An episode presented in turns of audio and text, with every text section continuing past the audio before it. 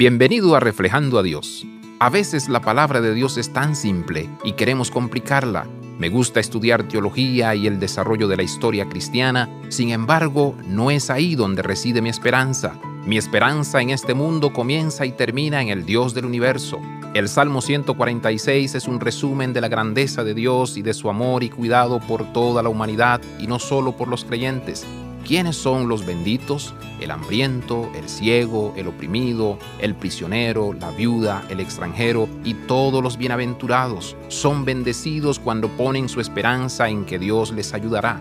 En un sentido muy práctico, ese es el papel de la iglesia. Somos una extensión de la ayuda y la esperanza de Dios en este mundo. Como creyentes sabemos el valor de clamar a Dios por ayuda y esperanza. ¿Cómo podemos aplicar todo eso para nosotros mismos? La Biblia tiene mucho que decir acerca de dónde la iglesia debe poner sus esfuerzos y recursos. No hay duda de que la Biblia nos dice a menudo que Dios se preocupa por aquellos que no tienen defensores en este mundo.